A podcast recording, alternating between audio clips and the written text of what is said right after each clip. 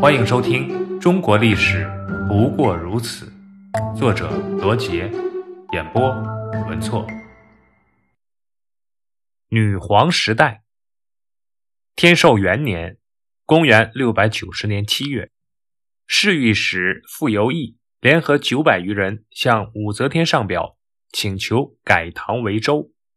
接着，又有百官及帝室宗亲、远近百姓、四夷酋长、道士等。共六万余人联合上表，支持傅友义的请求。武则天认为时机已到，条件成熟，便顺应大义，改唐为周。自己又加尊号称圣神皇帝，把唐睿宗李旦改成皇嗣。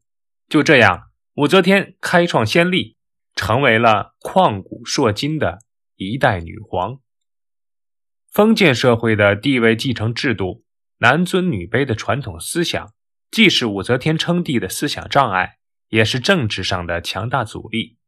要改变旧的制度，冲破传统思想的束缚，必须进行政治斗争。所以，武则天除了武力镇压公开的敌对势力以外，还要从政治上打压他的反对者。武则天决心清除敌对势力和反对者，她采取了三条措施：一是鼓励告密。二是严刑逼供，三是任用酷吏。酷吏的职责是专门进行肃反，手段是秘密观察李氏宗族中王公大臣的行迹，一有可乘之机就立即加以逮捕，刑讯逼供，诬其谋反。本来武则天做皇帝就是困难重重，做了皇帝，人们还是视她为武氏之女，李氏之妇。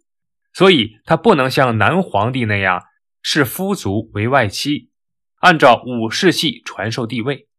为了减少这方面的压力，他把政治中心从长安迁到洛阳，把东都改为神都。但是他不能像刘邦代秦、李渊代隋那样与前一皇朝彻底决裂，更不能把前代皇帝当作反面人物。他与李氏皇族藕断丝连。不能彻底否定唐朝，外来的压力、女皇帝本身的弱点，都决定了武周政权不能长期的维持下去。武则天晚年的时候，不断有人劝她传位于儿子，因为李唐宗室虽遭受了惨重的损失，但仍有不少朝廷大臣支持。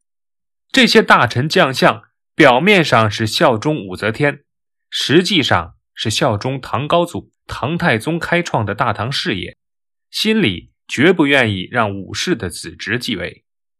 这些大臣里面有两个重要的人物，一个是宰相李昭德，另一个是宰相狄仁杰。李昭德跟武则天摆事实、讲道理。事实是，高宗皇帝是武则天的丈夫，李旦是武则天的儿子，是皇嗣。道理是。理应将基业传于子孙，怎么能以直为嗣，传给武承嗣呢？这样的话，不仅辜负了先帝，先帝也得不到血食，断了供奉。血食就是杀生祭祀，供养已故的死者。如果不血食，这死了的人就会成为饿死鬼。李昭德的意思就是，如果你武则天传位于武姓，而不回归给李姓，那么。你丈夫高宗李治就会成为饿死鬼。为此，武则天很是伤神。她晚上做梦，梦见一只特大号的鹦鹉，两只翅膀都折断了。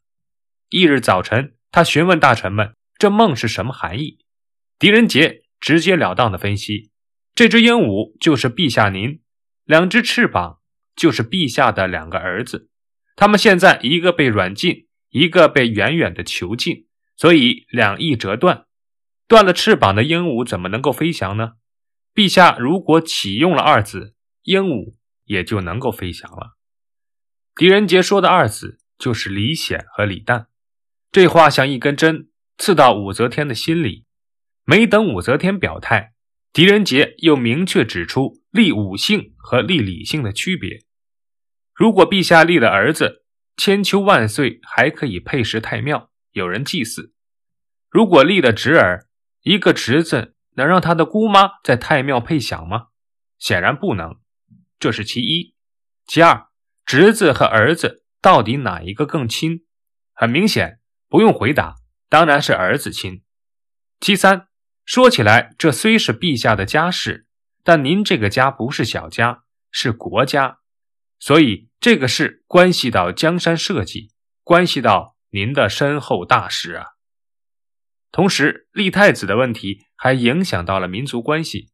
公元六百九十七年，契丹孙万荣带兵侵犯幽州，打出的旗号竟然是拥立李显。复辟李唐。另一方面，突厥族的默多可汗先是拒绝淮阳王武延秀迎娶自己的女儿，理由是：“我受李家恩惠，女儿要嫁就得嫁给李氏子弟，怎么能让武氏的人娶去呢？”听说高宗有两个儿子，我要拥立他们。而后，默多可汗以此为借口进犯定州，占领以后又围困了赵州，河北一带非常危急。武则天先后调集四十五万大军疲于应对，最终武则天在胜利元年（公元六百九十八年三月）做出了决定，召回庐陵王李显，立他为太子。这意味着武则天确定在自己死后，皇位由李显继承。毕竟李唐的江山终究还是李唐的，那我就还给你们。档案四十一，武则天的无字碑。公元七百零五年，中国历史上唯一一位女皇帝武则天病逝，她的墓碑通高七点五三米，宽二点一米，厚一点四九米，但碑中不见唐代所刻一字，后人所加的文字也是斑驳若离，模糊不清。武则天为什么在自己的墓碑上不刻一字？历史学者为此争论不休，众说纷纭。总结起来，大致有以下几种说法：其一，武则天自知自己执政中篡权改制、滥杀无辜、荒淫无道、罪孽深重，无功可记，无德可载，与其贻笑后世，不如一字不捐。其二，武则天自认为她在位时扶植寒弱，打击豪门，发展科举。奖励农桑，继贞观之治，起开元全盛，政治斐然，彪炳史册，远非一块碑文所能容纳。留下空碑一座，以示自己功盖过世。其三，武则天一生聪颖机警，常做惊人之举，立无字之碑，意在千秋功罪，就留给后人评说吧。